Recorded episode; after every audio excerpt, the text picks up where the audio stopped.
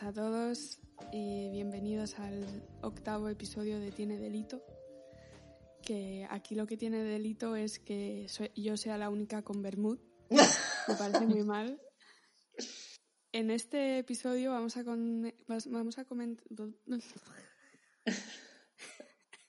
Graba, esto, esto guárdalo para las tomas falsas. guárdalo para las tomas falsas y ya hacemos un capítulo especial tomas falsas. Esto lo dejo tal cual. en este episodio. Es que normalmente me preparo un guion, pero no me Pero ya has dicho, tomar por culo, vámonos. y además, como llevamos mucho tiempo hablando antes de empezar, ya me he bebido casi todo ¿no? no te lo tendremos aquí. Vale. En este episodio vamos a con...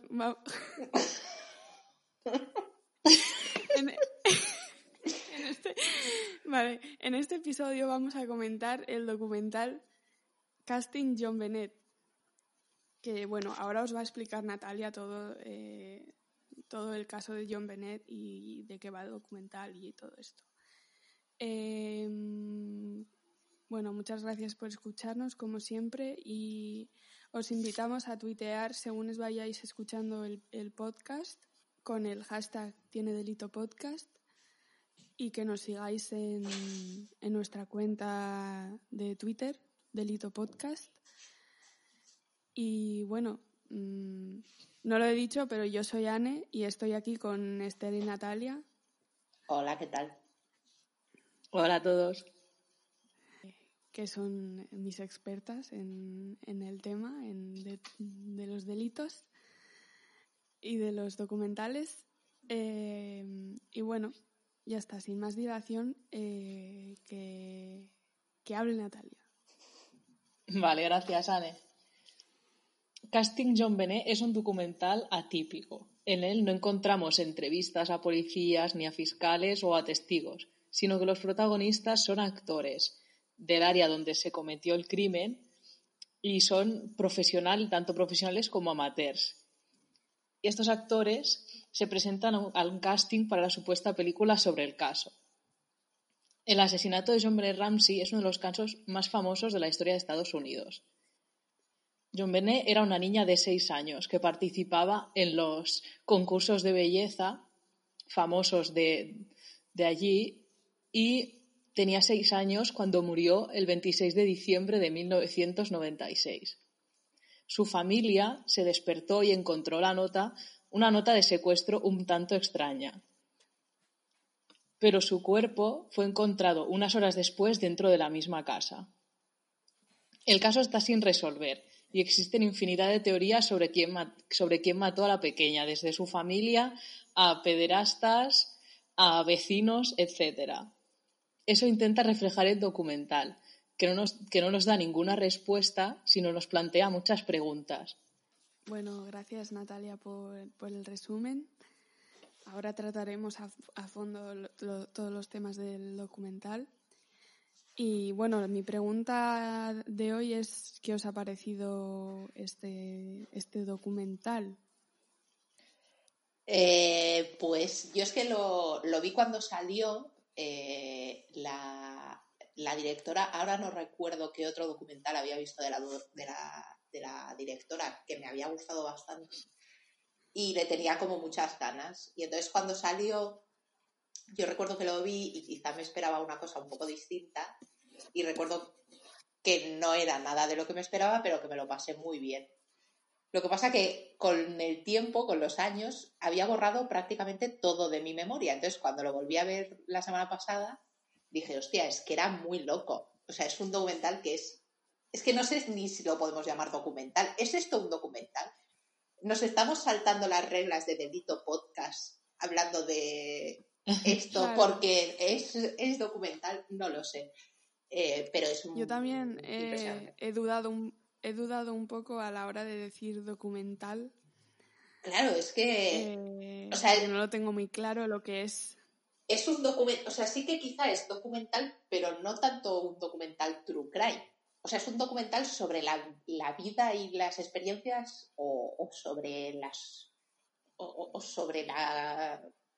la vida de esa región o a través de X personas que se presentan. Porque luego eh, yo tengo una gran pregunta que, que, nunca he conseguido solucionar cuando las dos veces que he visto este documental, que es la gente que se presentó a ese casting, porque en principio lo que estaba pasando era, se presenta gente a un casting porque les dicen que van a hacer una película de John Bennett y entonces ellos se ponen ahí a hablar de cosas y tal.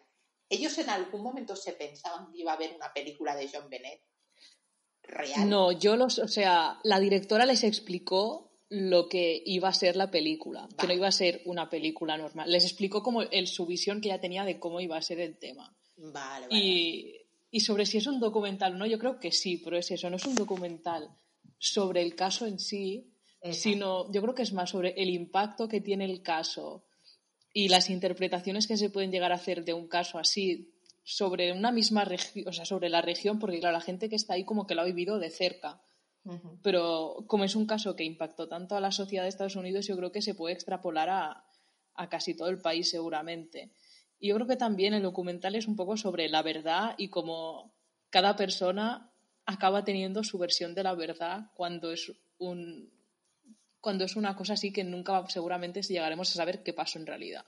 Sí, yo creo que una cosa que hace muy buena el documental es esa, esa comparativa de opiniones en, en, ocasiones, ¿no? Yo tengo como, me acuerdo de dos ejemplos como muy bestias, que era cuando, por ejemplo, sale una mujer, que una de las que está, que está haciendo el casting para ser la madre de John Bennett, y entonces empieza, una cosa que me molestó mucho en su momento, que decían que, que, porque, que porque estaba teniendo ella eh, mucho estrés porque, eh, porque John Bennett se meaba en la cama, que la mató, pero vaya manera de ser misógino, ¿cómo vas a matar a alguien porque, cómo vas a matar a tu hija porque se mea en la cama, tal, no sé qué, y justo el siguiente corte es de otra de las madres, de otra de las tías que hace el casting de madre, que dice, claro, es que ella estaba tan estresada porque se meaba en la John Bennett que la mató. Y esa, ¿sabes? Y entonces, esa, esa, eh, esos cortes que hace de comparativas de, opiniones tan, eh, tan separadas, eh, creo que te da una muy buena idea de, eso, ¿no? De, la que se dio allí y de, y de por qué crecieron tantas teorías eh, alrededor del caso, que es que por cada persona había una teoría, un poco, era el tema. Yo, yo tengo una, bueno, tengo dos preguntas. La primera es, ¿los actores hicieron un casting para el casting? O sea, eh, buena pregunta. Y, mi segunda pregunta es, eh, ¿era lo, que los actores dicen es su opinión real o están siguiendo el guion? No, es su opinión, es su opinión real. Eso te iba a decir en principio. O sea, ella les dijo, claro, yo creo que la película es las escenas que vemos dramatizadas. Pero a ellos también les dijeron que todo el proceso como de casting también lo iban a grabar y lo, lo iban a usar. O sea, ellos sabían más cómo iba a ser la película, que iba a ser algo raro, que no era del plan estoy compitiendo para conseguir el papel porque y luego harán una peli entera sobre esto, sino que era más sobre como todo el proceso este y sobre tener las opiniones de la gente. O sea, ellos sabían, no era que no sabían o no estaba guionizado lo que ellos decían. Vale, pero eh, tuvieron que pasar un casting para hacer ah. el, ¿no? Porque me imagino que no serían los únicos que se presentaron. Puede ser.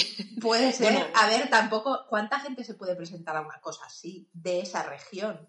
Porque claro, o sea, tampoco, no sé, ¿eh? no sé, pero tú piensas que había, ahí había Peña que trabajaba en un supermercado y se había presentado aquello porque, mira, porque le gustaba actuar, Porque eran actores.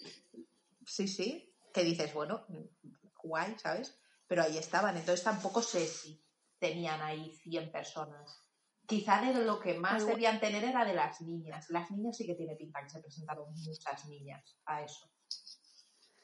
Igual tenían más gente que hicieron, eh, grabaron a más gente, pero no les han sacado. Hmm. Puede ser. Igual han elegido solo a los mejores o no sé.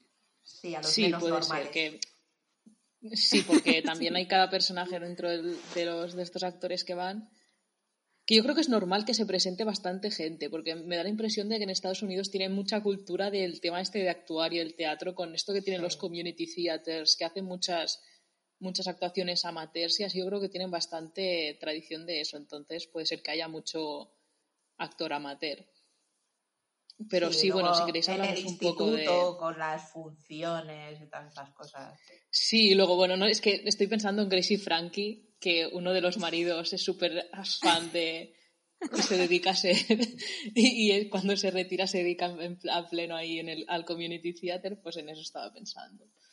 Pero, pero sí, supongo que habrán escogido a las personas que más destacaron o que más, que más juego dieron también para, para la película. Que yo tengo una pregunta para vosotras y bueno, para todo el mundo que quiera contestar a esta pregunta, eh, podéis contestar utilizando el hashtag tiene delito podcast. Em, ¿Cuál es vuestro actor o actriz favorita? Oh, oh. Eh, yo tengo mi corazón dividido, ¿eh? ¿eh? Porque es que hay tres que a mí me robaron el corazón. Una, la mujer a la que solo, solo pillan para hacer de madre y de zorra. Esa mujer, la rubia también conocida como la rubia. La rubia es eh, la mejor. Por supuesto, el educador sexual. Ese señor lo quiero yo en mi vida de amigo mío para el resto de mis días. ¿A qué se dedicaba? Por, o sea, tenía como dos trabajos. Por el día durante el día no me acuerdo, no me acuerdo, pero, era un trabajo medio serio, en plan, no era... No era policía. No, había, un, había otro que era policía. Este era algo... Es que no me acuerdo. A lo mejor era segurata o algo así, tenía pinta de segurata. No sé, pero era un. O sea, yo recuerdo que era un trabajo como medio serio, así como, como tocho. Y luego por la noche pues se dedicaba a dar educación sexual, que me parece genial. Eh, y luego el niño. la noche. Exacto. Y luego había uno de los niños que era lo más creepy que he visto en mi puta vida. Eh, era un niño mega creepy que yo lo hubiese, o sea, yo de ese niño hubiese hecho 40 películas de terror.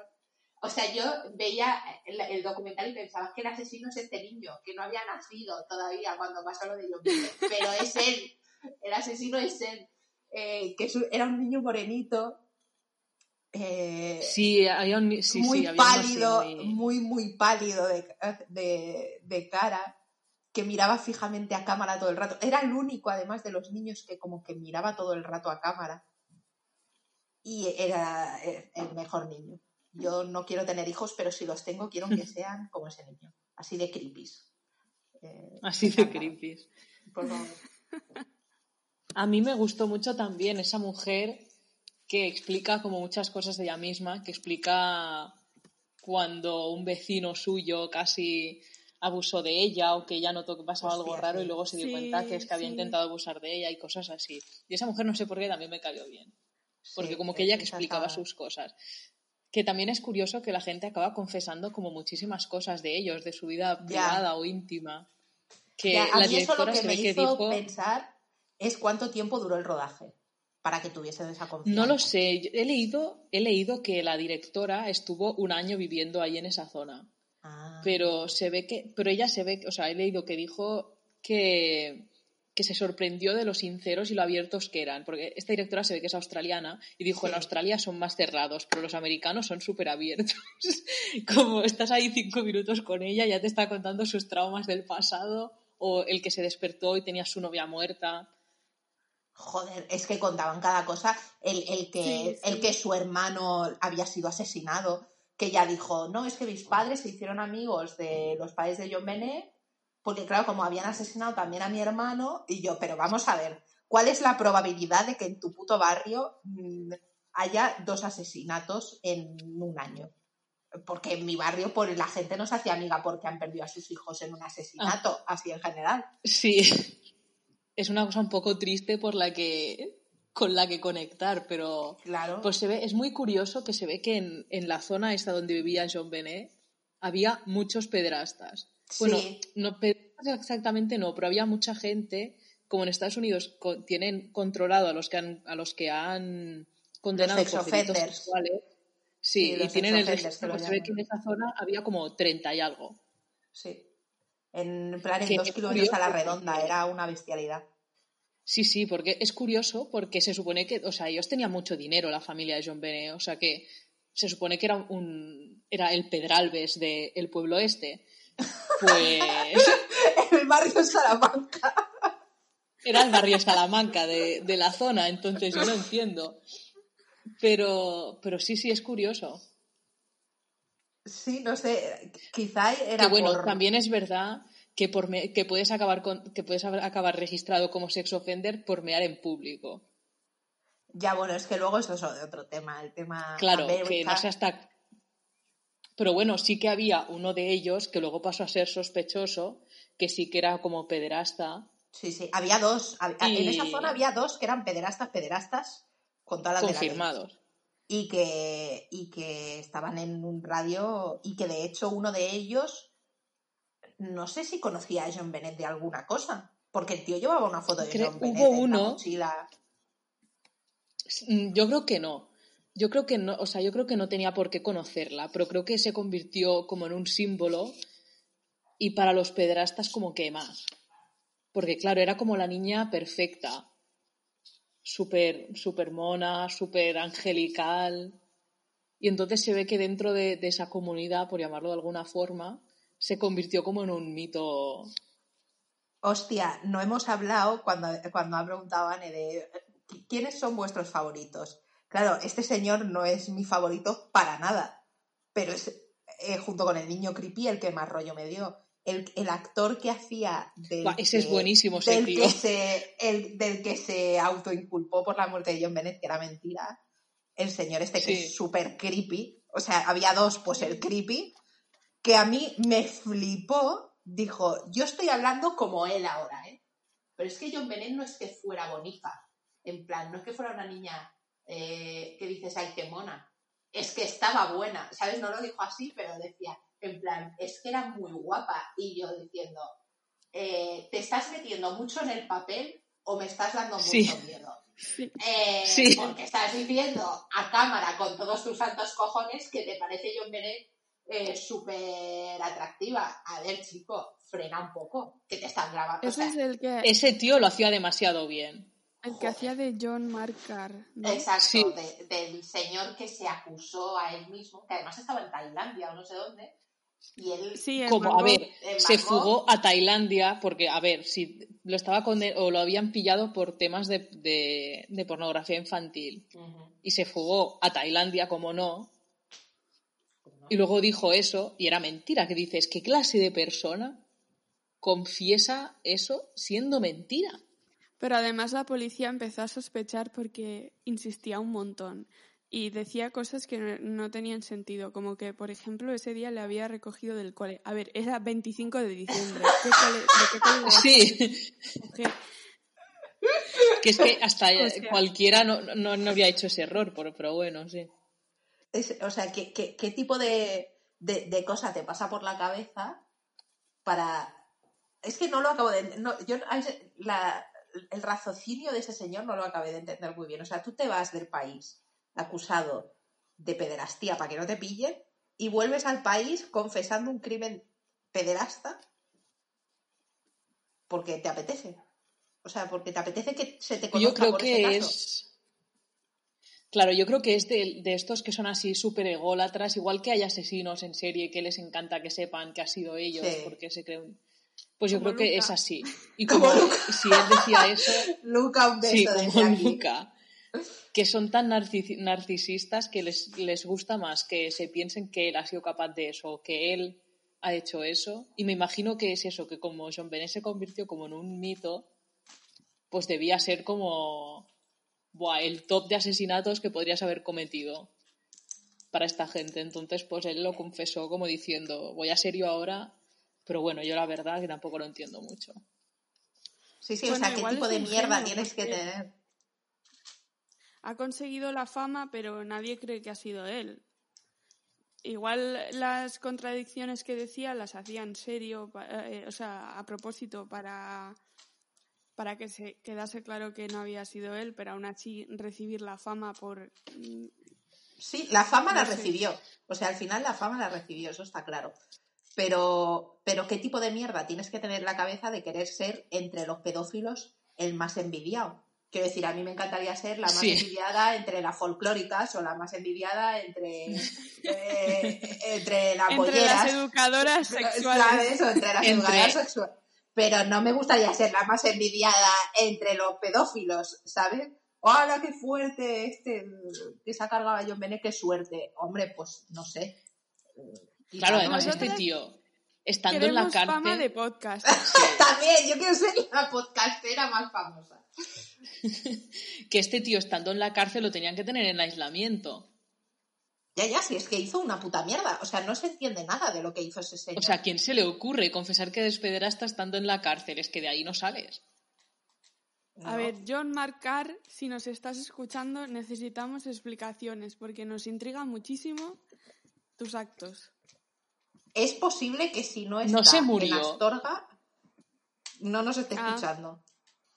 ¿Se murió? ¿Está muerto? No tengo ni idea. Es que ahora no sé, ahora no sé, que me ha sonado que está muerto, que lo mataron en la cárcel o que se murió en la cárcel, pero a lo mejor estoy confundiendo con otro caso. no sé. Pues ala, está muerto, abono para mi huerto. Siguiente. Eso se no voy a llorar en un segundo. o sea, me da igual.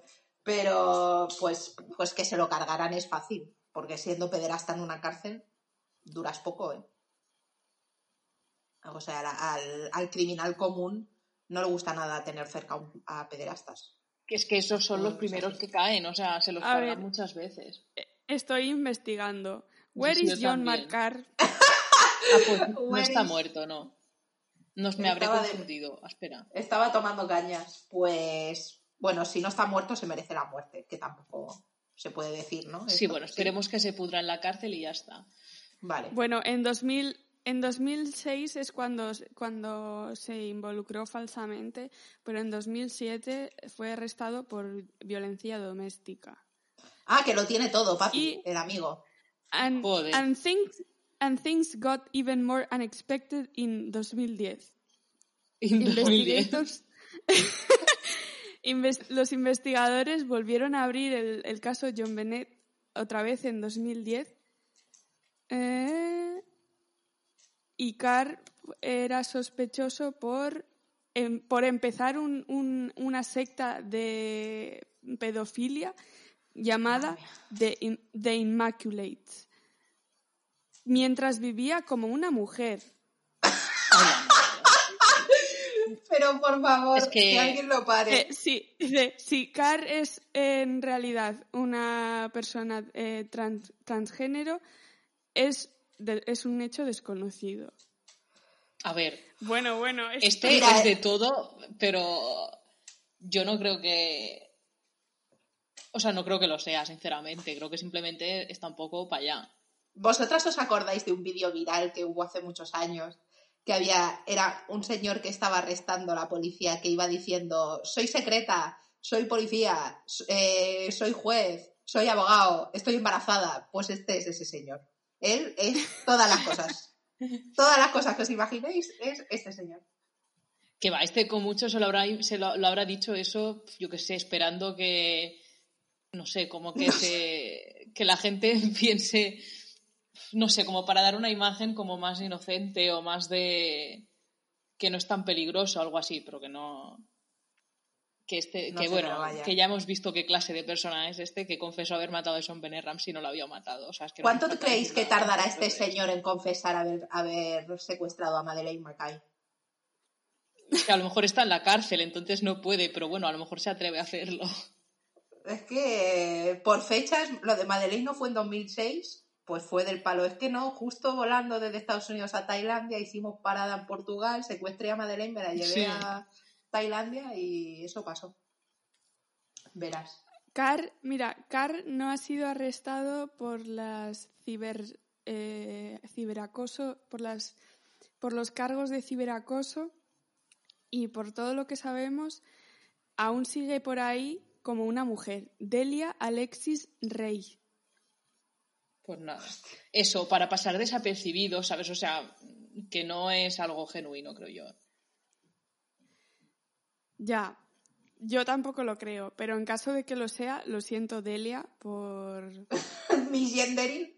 Eh, por ne- sí. Pero si alguien se lo merece, es ella. También te lo digo, ¿eh? Madre mía. Sí, sí. Es que, es que no me fío de ti. Pero en caso de que sea verdad, yo me disculpo Bueno, diremos, públicamente. esta persona, Este ser.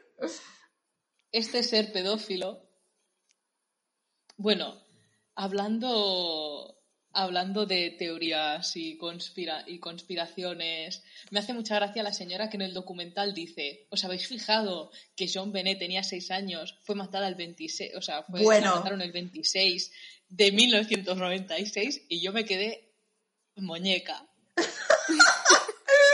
Claro, porque era del palo. Bueno, señora, entonces la tenían que haber matado el 6 de junio de 1996. No, no allí ya en mitad de diciembre. Pero es que es eso, este caso como ha, ha pasado tanto tiempo y no, no, se, no se concreta nada, es que da para cualquier tipo de, conspira, de conspiración. ¿Cuál os parece la, teo- la mejor teoría de la gente que sale en el documental? La de esta señora, que fue a un rito satánico.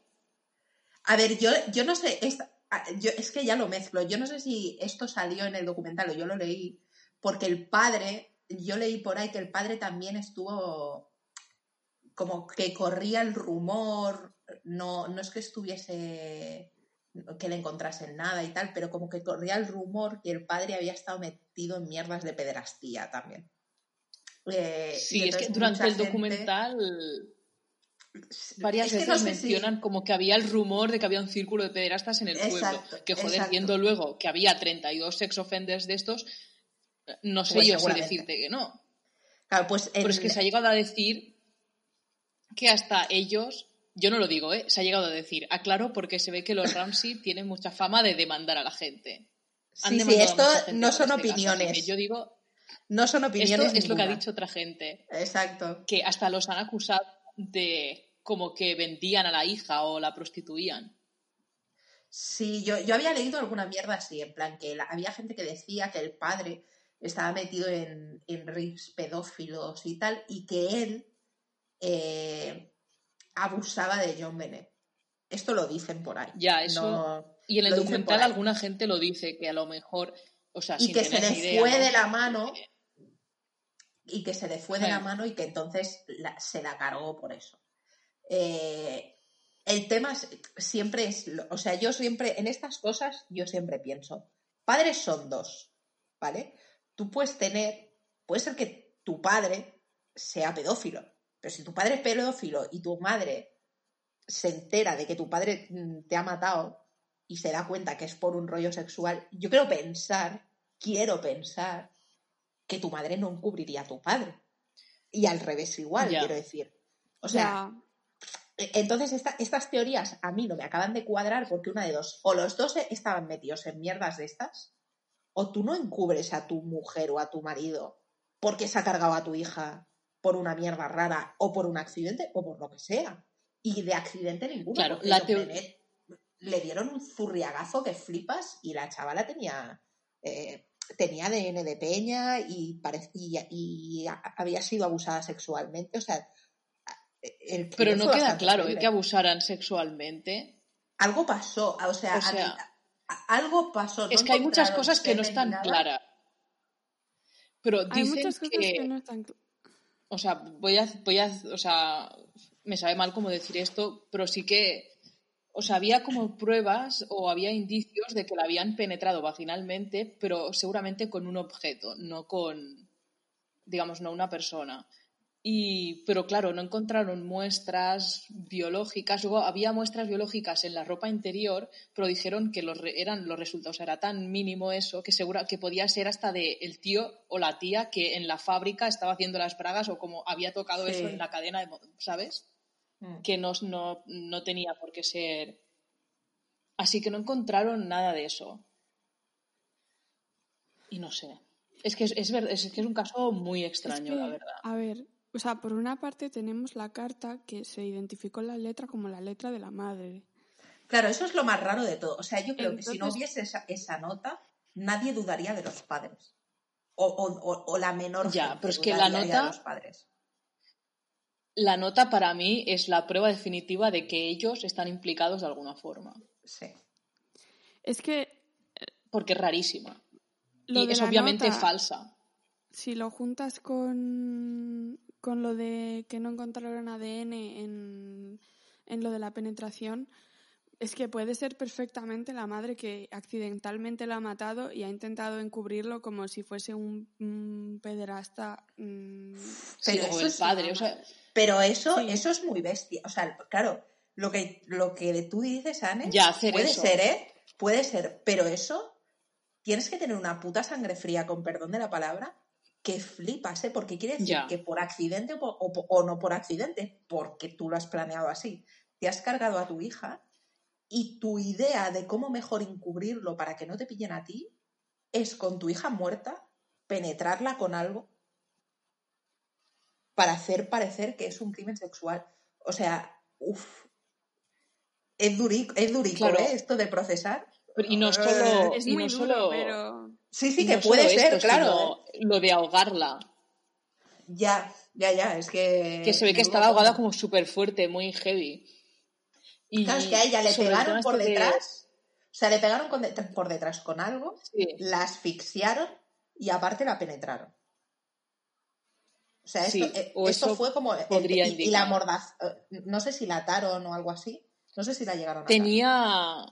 Creo, estaba atada y además se ve que los nudos eran como unos nudos.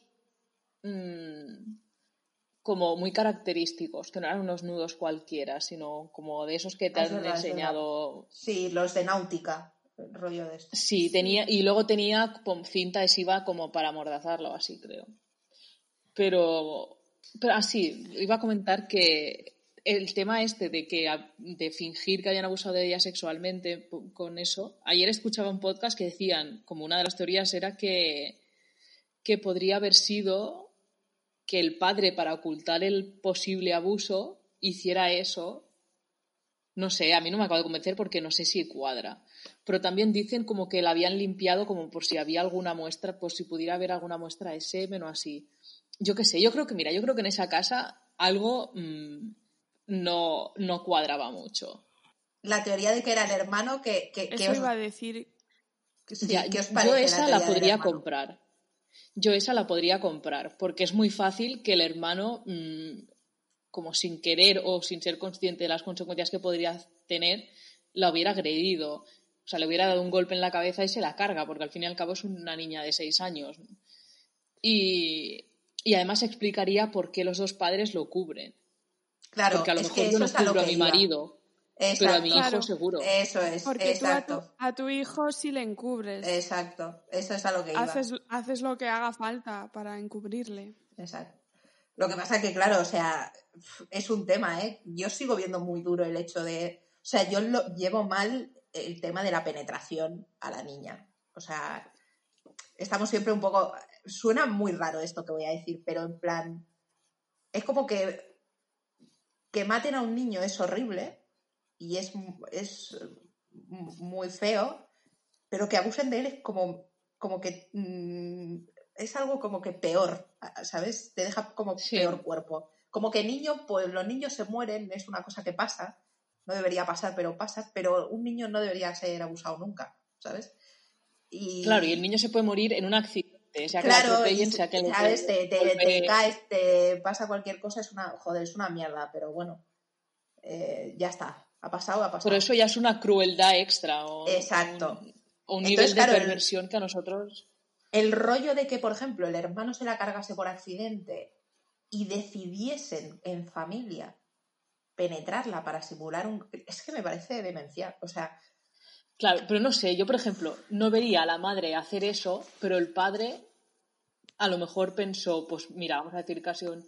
Pero es que entonces tampoco cuadra con el tema de la nota esa y... es que lo de la nota es, es que- rarísimo. O sea, yo sí estoy segura que fueron ellos.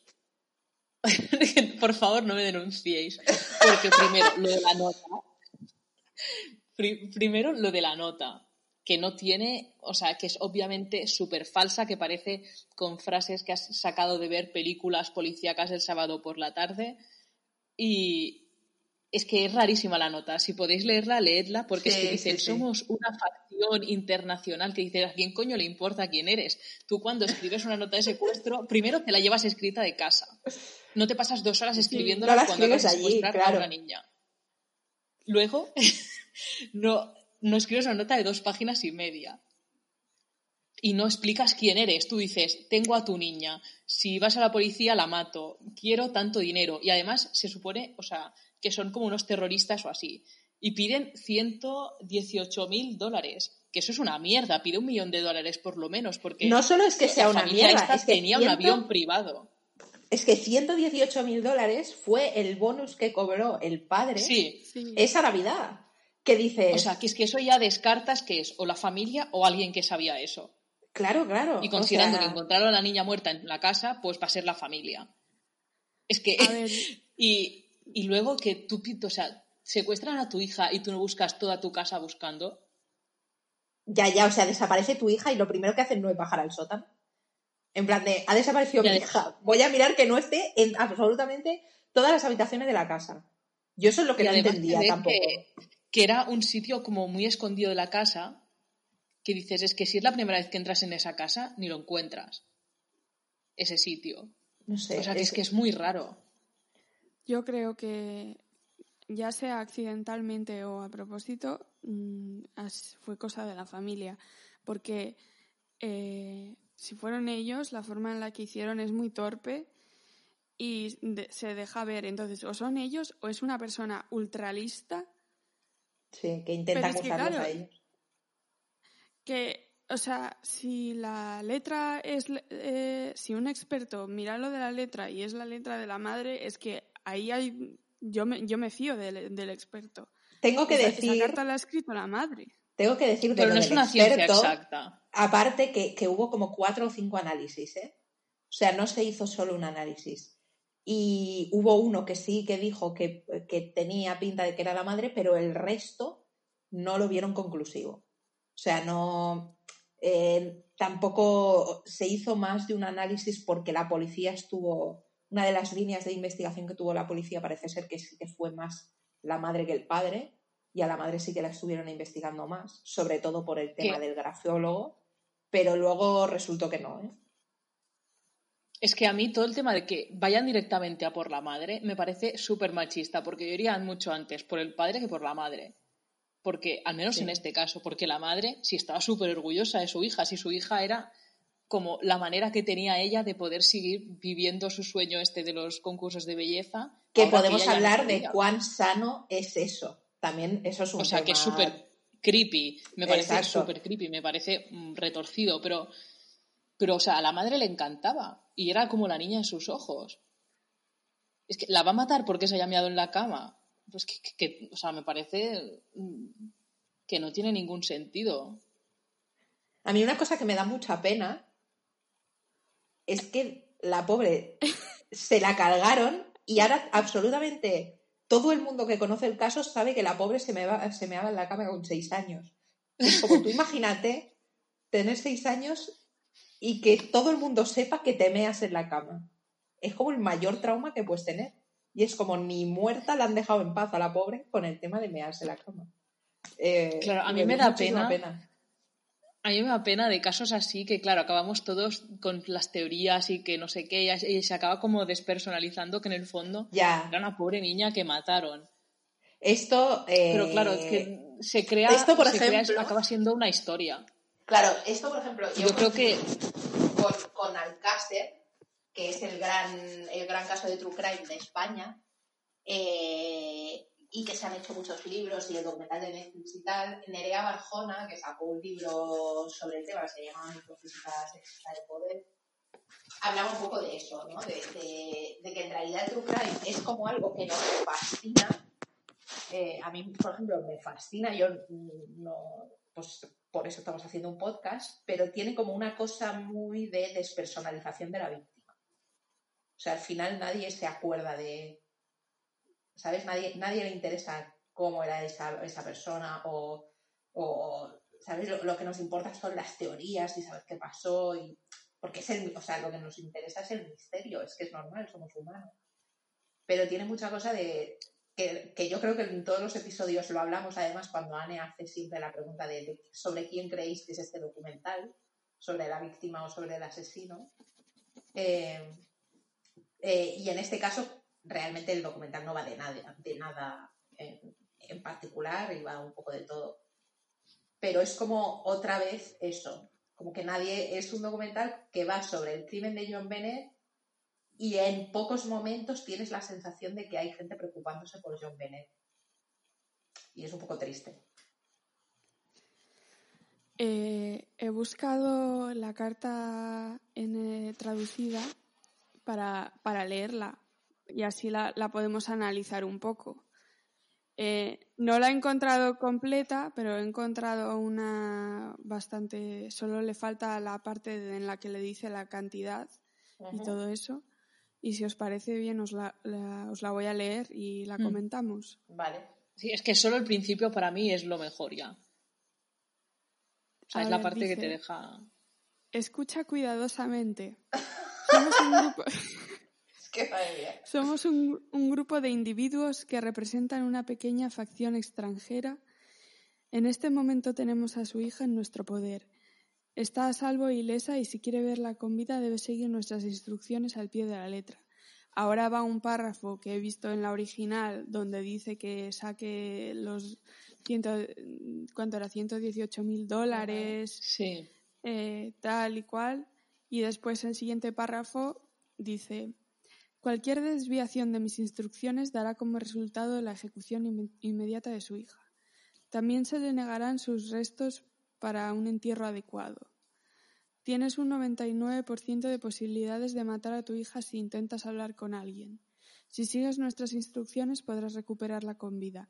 Usted y su familia están bajo un escrutinio constante, así como las autoridades. No nos subestimes, John. Depende de ti ahora. O sea, la carta estaba dirigida al padre. Sí, es que creo que al principio está en la original hasta menciona al padre, el plan, lo que dices al principio de atención o no sé qué, se dirige directamente a él. He de decir que antes me he reído porque estaba buscando la carta en castellano y me he encontrado con un titular que en vez de John Bennett ponía Joan Bonnet. no confundir con Juan Rabonet. John Bennett, no confundir con Joan Rabonet. Eh, a mí me hace mucha gracia el tema de la facción extranjera, porque si, si, o sea, tal como lo escriben, no tiene puto sentido nada, o sea, eso de la facción extranjera, extranjera de dónde, facción de dónde, eh, de, un grupo terrorista. Los rusos. De, Son rusos, Claro, claro, es como facción. Somos una facción extranjera. ¿Pero eso qué quiere decir, señor? ¿Facción extranjera de qué? Que además, ¿por qué lo dices? ¿Qué nos importa? Ya, no, no, ¿para qué, qué, lo dice? Es como si secuestro algo y pongo, eh, soy una chica catalana de, de, pelo moreno. Es que, a ver, que no sé. Mi color favorito es el azul cielo. Me encanta. Que ahora que leía Anne la carta me he acordado que para mí otra cosa que es que que señala que algo raro pasaba en la familia es que les dicen ahí, sobre todo, no contactéis a nadie y la familia. Lo primero que hace es, aparte, llamar a la policía, que es algo normal, porque yo también llamaría a la policía aunque me digan no contactes a la policía, llaman a todos sus amigos y van todos los amigos a la casa cargándose la escena del crimen. Es que eso fue otro tema, ¿eh? Eso fue, vamos, jauja. Ahí pasó y entró todo el que le dio la puta gana. O sea, entraba la gente. Que dice: si yo estoy preocupado porque maten a mi hija porque la tienen secuestrada, pues le diré a la policía, pero no se lo diré a todo el mundo, porque además le dicen, os estamos vigilando y se la suda invitar a todo el mundo a su casa y que vean ahí 20 personas entrar y salir. Es que no sé qué es peor, que de verdad fueran tan tontos y que alguien pusiera esa nota ahí y ellos dijeran, vamos a pasar de la nota, vamos a llamar a todo el mundo o que ellos escribiesen la nota y llamasen a todo el mundo para, venga, vamos a meter aquí gente. además, en la nota les dicen a las 10 de la mañana del día siguiente que los iban a llamar para darles instrucciones. Primero, que seguramente mucha gente lo que habría hecho es esperar hasta las 10 de la mañana y si no llaman, ya llamar a la policía. Y segundo, que se ve que cuando ya estaba la, ya estaba la policía en, en su casa y cuando pasaron las 10, nadie de la familia dijo nada. O sea, que que no llamó nadie y tú, tú sudas. O sea, pero como lo normal es que si yo estoy, me han secuestrado a mi hija y a las 10 que se supone que tenían que llamar los secuestradores no llaman, me preocupo. O me da un chungo. Pero a ellos es que les dio igual, es que ni lo mencionaron. O sea que, bueno, que cada uno saque sus, sus conclusiones. O sea, esa parte de la, de la carta que no la he encontrado traducida, la voy a medio traducir ahora porque también es interesante.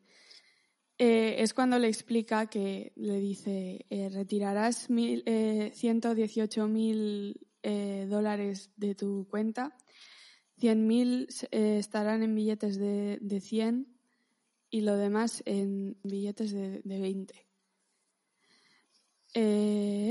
y luego le dice, cuando, estás, cuando estés en casa y pongas el, dinero en, en, una bolsa de papel marrón, te llamaré entre las 8 y las 10 de la mañana, mañana, eh, mañana eh, para darte instrucciones eh, de cómo entregar el dinero. La entrega será agotadora, así que te recomiendo que estés descansada, descansados, imagino. Si si te, si te vemos retirar el dinero pronto, podríamos llamarte antes para organizar una entrega más temprana del dinero y, por lo tanto, una recogida más temprana de tu eh, hija. Es lo que dice. A mí me flipa el tema de espero que descanses bien esta noche, descansa, que mañana tienes un día duro que es que le falta poner cena ligerito, tómate una tila, si ves que te cuesta dormir, ponte una botellita de agua caliente entre las piernas. O sea, vamos a ver, has, secuestrado a su hija, te la vas a cargar y estás tú preocupado porque no duerman. Eh, pero es que no se entiende, es una, o sea, es que no se entiende nada de esa carta real. Estoy, estoy en una página que analiza la, la carta y dice, eh, en, en la línea 2 dicen, eh, somos un grupo de individuos. ¿Qué significa un grupo de individuos? ¿Qué significa eso? Que son más de uno. Por lo menos ya sabemos que son varios. Un grupo de individuos. Eh, ya está. Y en la línea 3 dice, we respect your business. O sea, pero así le dice. Muy business, pero a tu hija no tanto. Pero no el país, o sea, el como, como si fueran rusos, ¿sabes? La, la, típica película de rusos comunistas criticando el capitalismo sí. de Estados Unidos, pues como de ese plan. Sí, dice, we respect your business, but not the country that it serves. es que me flipa. Es que no tiene o sea, ningún base, sentido, o sea... No tiene ningún sentido. O sea, es como la madre escribiendo una nota siendo súper xenófoba. En plan, alguien mató a, a, nuestra hija porque odia nuestro país. Madre mía. Es, o sea. A mí, a mí, me cuadra mucho la teoría de, de, que era, de que fue el padre como el que les dio las instrucciones a todos de lo que tenían que hacer. O sea, un accidente. No sé si fue el hermano o.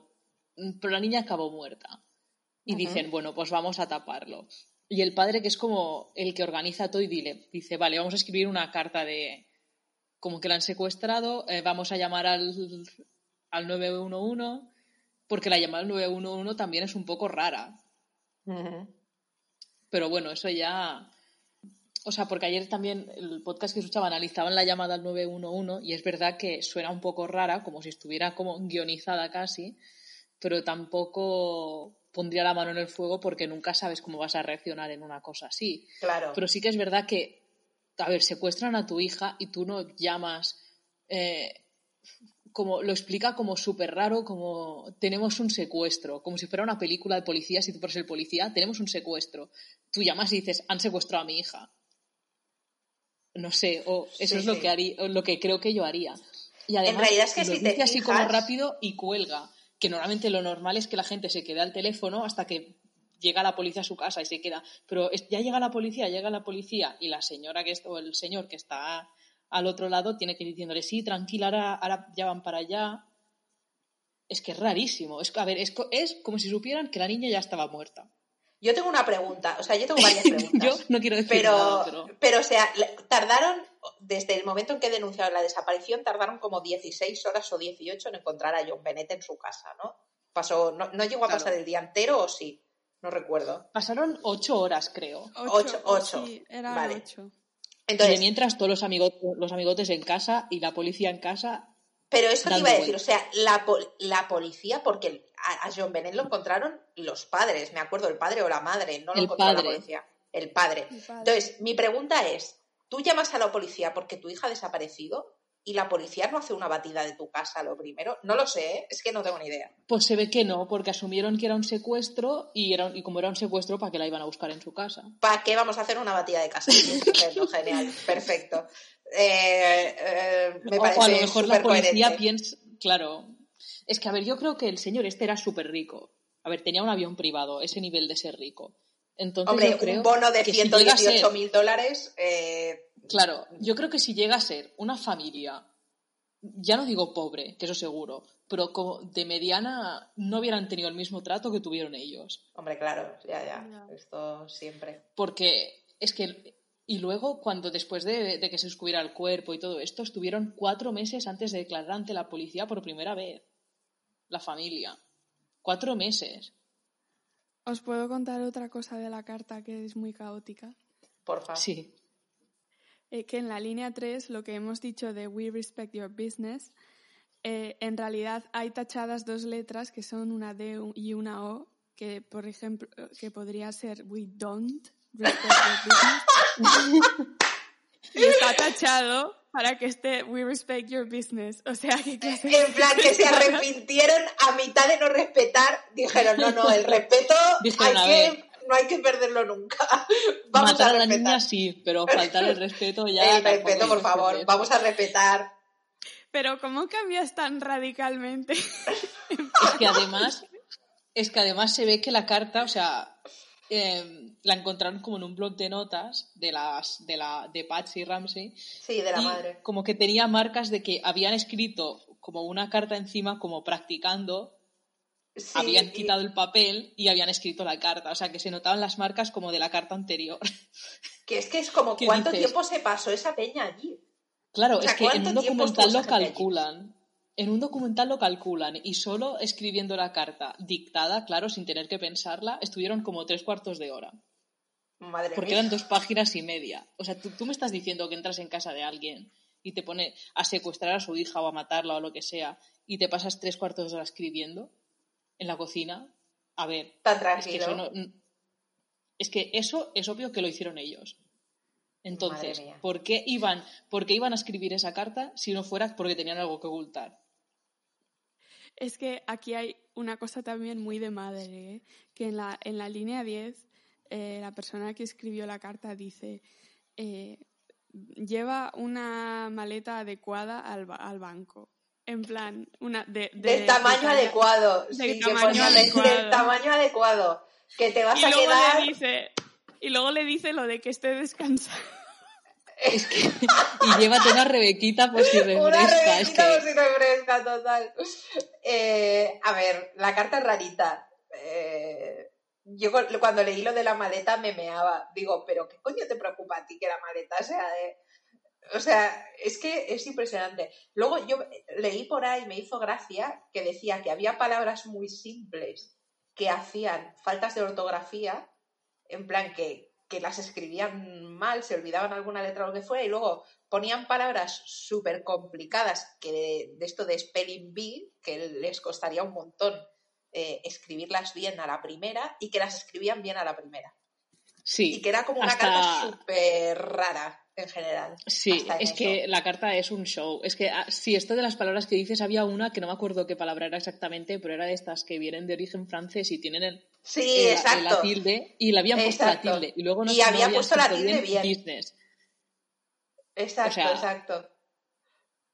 Es, es que es muy Dice, cantosa la carta. Por ejemplo, dice, bring an adequate size bag". Attaché, sí era eso, sí. Ataché, ese era. Ese Y es- es. le ponen sin- hasta el acento. ¿sabes? Bueno, no sé si le... ¿Dónde O sea, yo leí que le habían puesto hasta la tilde y tú dices... Sí, en el original decían que estaba la tilde puesta y que era una cosa que sorprendió mucho. Porque era Vale, francés. porque en el, en el que estoy leyendo yo no tiene tilde, pero no sé. En la original. En la original, en principio, sí lo tenía. Y que estaba bien escrito y que luego eso, pues lo que dice Natalia, que business lo habían escrito pues sí, pues, sin las dos S. Eh, o, la- o las dos S donde no tocaba, una cosa así. Otra plan- cosa súper caótica que tiene la carta es que empieza diciendo lo de que somos un grupo de individuos y después cambia el pronombre y es en plan yo te llamaré no sé qué. Ya, eso era- Y a mí una cosa que me hizo también muchísima gracia es que estaba firmada por cuatro letras, no sé qué coño, que era una, Sí, sí, sí. No sé qué, pero estaba firmada. ¿Quién coño firma Cuatro una carta iniciales. anónima? O sea, ¿quién coño firma una carta anónima de ese Es que si tú película- dejas una carta anónima, no la firmas porque es anónima. O sea, no vas firmando por ahí cartas anónimas. Y yo flipaba. Esa digo, carta es de haber visto, visto muchas películas.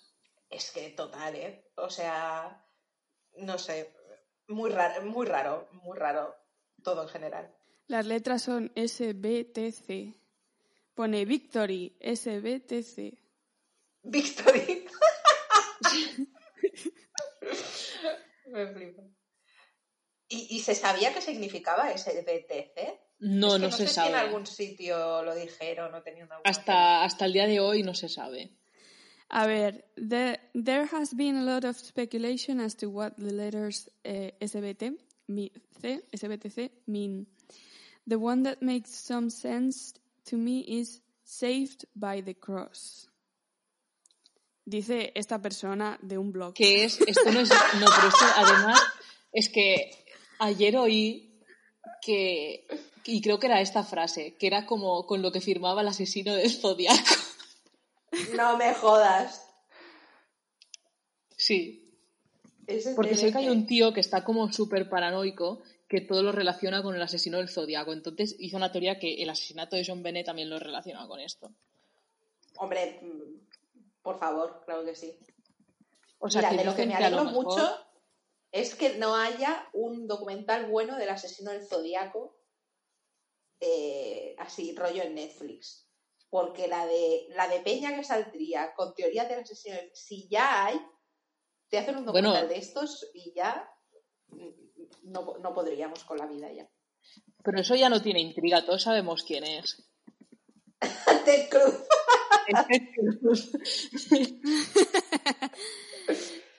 Aquí dice, mira, la persona esta del blog dice una cosa interesante que dice algunas eh, palabras utilizadas en la nota, such as eh, instruction, monitor, execu- execution, scan, electronic y device, are computer terms. Eh, y que en, la- en el momento del- de la muerte de John Bennett, John Ram- Ramsey era presidente de una de una compañía de, de ordenadores o no sé qué. Yo te lo digo, esa carta, bueno, es que me va a caer una demanda de estos que lo flipas, pero esa carta la dictó el padre. Y la escribió Es que la además madre. tiene toda la pinta de, la de que el tío se pasaba viendo mm, pelis de acción y de ahí le salieron todas estas teorías para poner luego en la carta. Todo, todo encaja, ¿eh? Encaja, Yo, encaja todo. O sea, yo sí que creo que eso, que la familia tiene una tiene implicación, porque no. O sea, hay muchas cosas que como que no te acaban de cuadrar. Pero es que para mí lo de la carta fue su ¿Y cagada. qué, ¿Y qué pensáis mayor. de la teoría de la teoría de uno de los actores? Que es que, que como la madre se cargó a, a la hija, toda esa energía se le tradujo en Hostia. un cáncer de útero.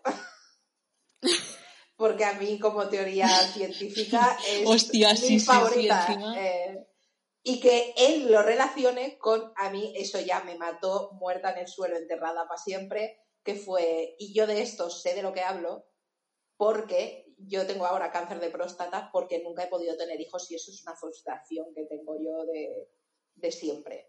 Y yo me quedé así. Eso dije, increíble, o sea, ese momento te quedas.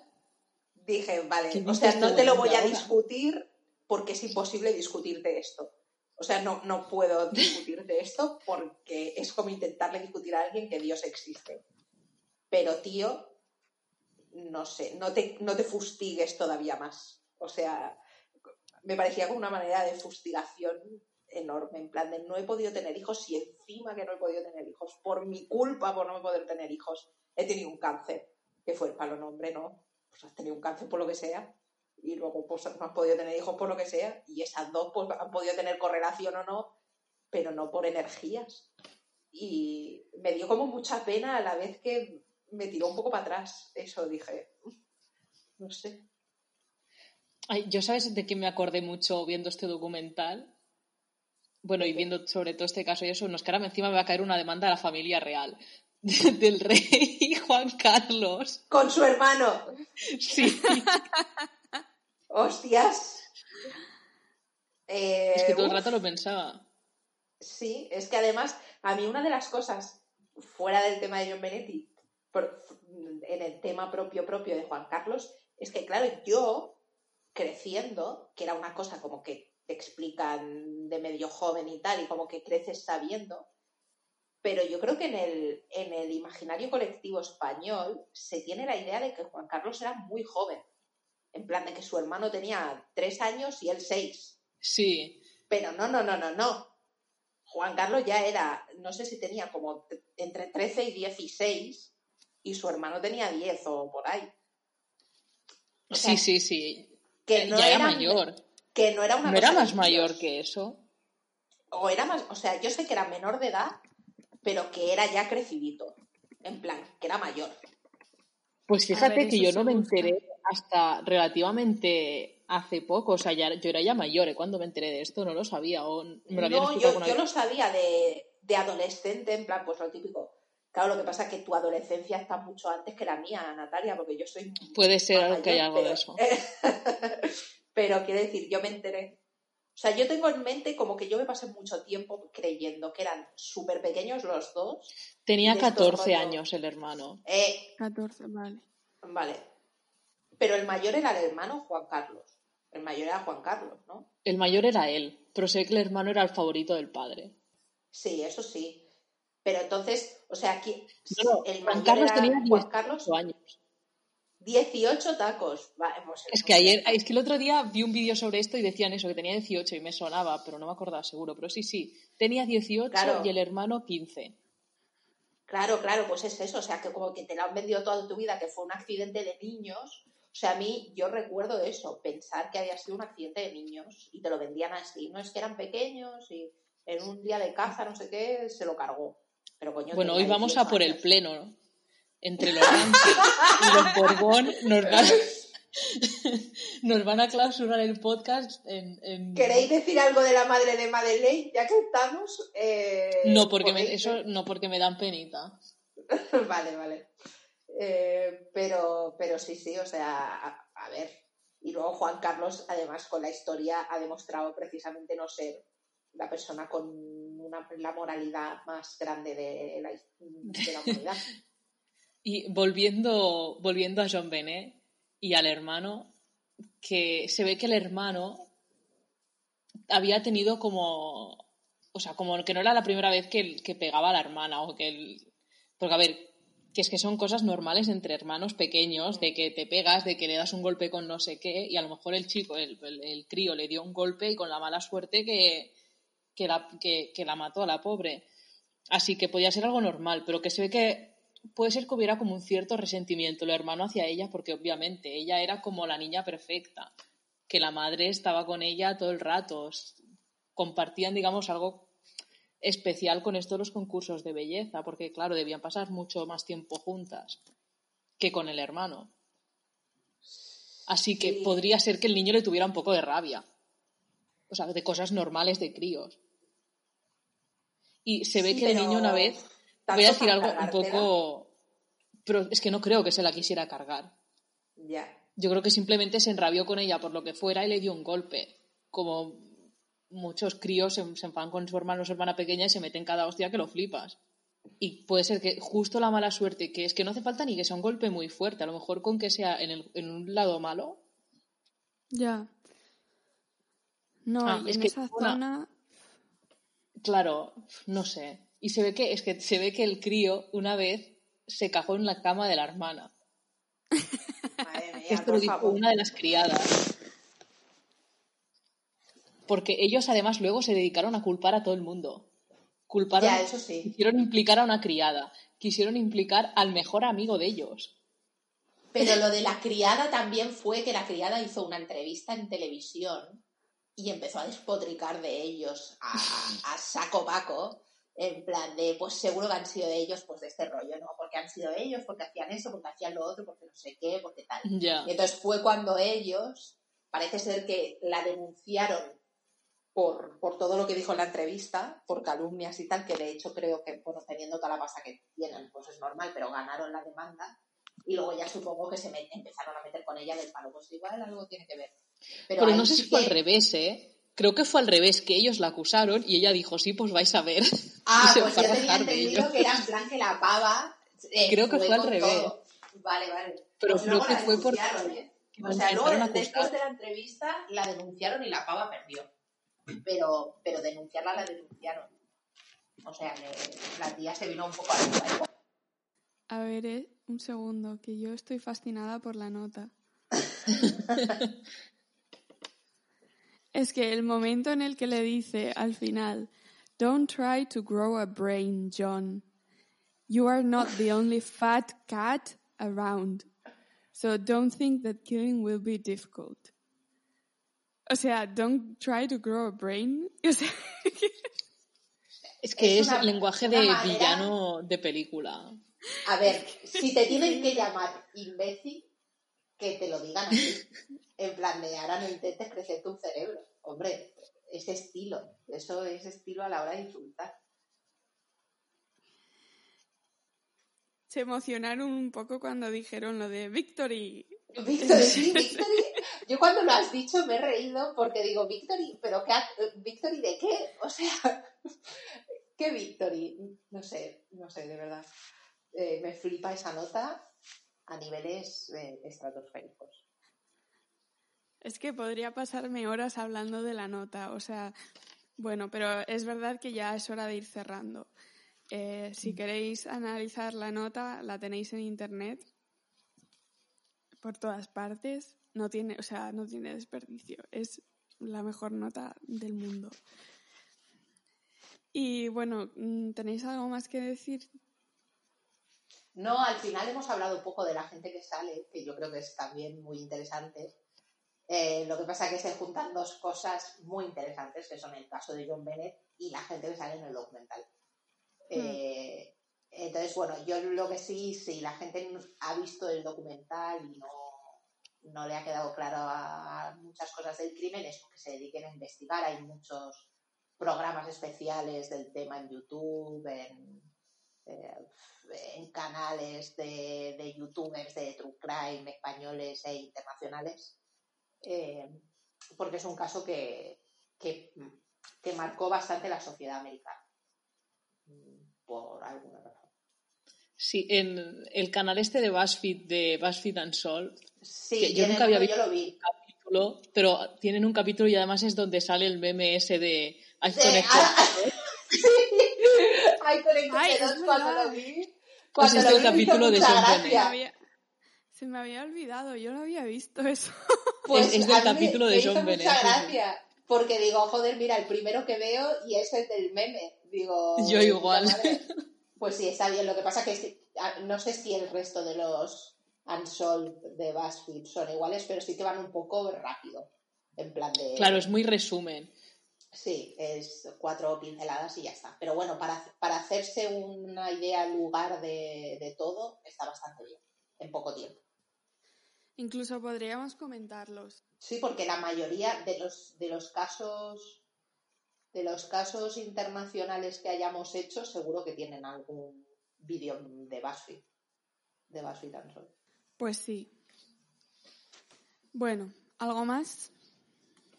Yo es que tengo una reflexión que lo he estado pensando mucho estos días, que si no, si hubiera sido otra familia, que no hubieran sido tan ricos, que hubieran sido que no hubieran sido blancos, es que seguro que habrían acabado pasando por un juicio. Ya. Porque solo con que encuentres a la niña muerta en tu casa y la nota esa rarísima, es que lo que es un milagro es que nunca acabaran siendo llevados a juicio. Cuando se ha llevado a juicio o se ha acusado mucho más a personas por menos, sobre todo a padres. Sí, yo creo que sobre todo con el tema de que no hubiese ADN de nadie, pero hubiese penetración, y lo que dices tú, al final estaba en casa de los padres. Es claro, que estaba en su casa.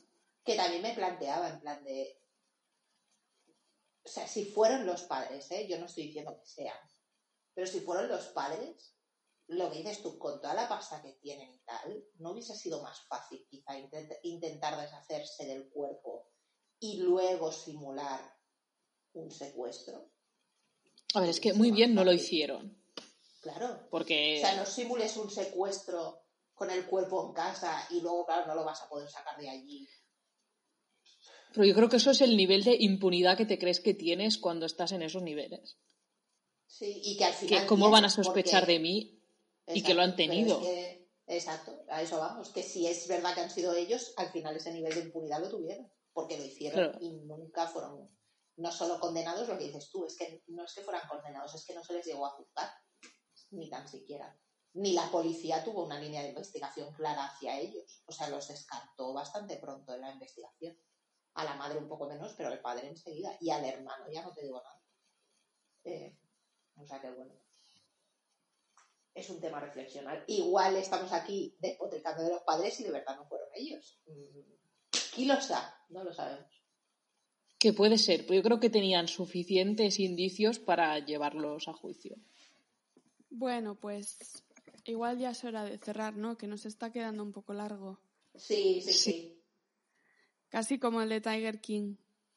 Es que John Bennett es un clásico, es que es, pues, el caso. Bueno, pues por mi parte, eh, muchas gracias por escucharnos. Espero que os haya gustado y eso, victory. Eh, ahora os dejo con, con Esther que va, que va a explicaros cuál va a ser el siguiente documental. Pues el siguiente documental nos vamos a ir hace no muchos años eh, aquí en España. Eh, si no recuerdo mal, fue en 2014 cuando ah, apareció el cadáver de una niña llamada Asunta en, un campo gallego. Eh, y bueno, la encontraron boca arriba, con diferentes marcas de, de no de demasiada violencia, pero eh, bueno, apareció muerta en medio de una pista forestal. Entonces, eh, el, documental, que es una serie documental que está en Netflix, que se llama El caso Asunta, Operación Nenúfar, eh, nos va a llevar a través de caso en sí, el crimen, lo que le pasó a Asunta, lo que predeció al crimen, todo lo que vivió Asunta antes de que la asesinaran, el juicio, qué personas fueron juzgadas, por qué razones fueron juzgadas y condenadas, porque en este caso fueron condenadas, y un poco el, la vida después de ese juicio, ¿no? ¿Qué, queda después de ese juicio? Eh, cuánto de lo que se demostró en el juicio mm, en realidad se demostró o no se demostró. Eh, posiblemente volvamos a hablar del tema de los jurados populares, que ya hemos hablado alguna vez en el podcast. Eh, bueno, personalmente es uno de mis documentales favoritos de True Crime. tenemos muchas cosas que comentar aquí, yo creo. Así que vedlo durante esta semana. dejadnos todas las preguntas que tengáis en el hashtag tiene delito eh, podcast para que nosotras las podamos responder la semana que viene. Eh, y escucharnos la semana que viene, que será otro éxito, otro victory por parte de, de este delito podcast. Muchas gracias por escucharnos y nos vemos la semana que viene. Adiós.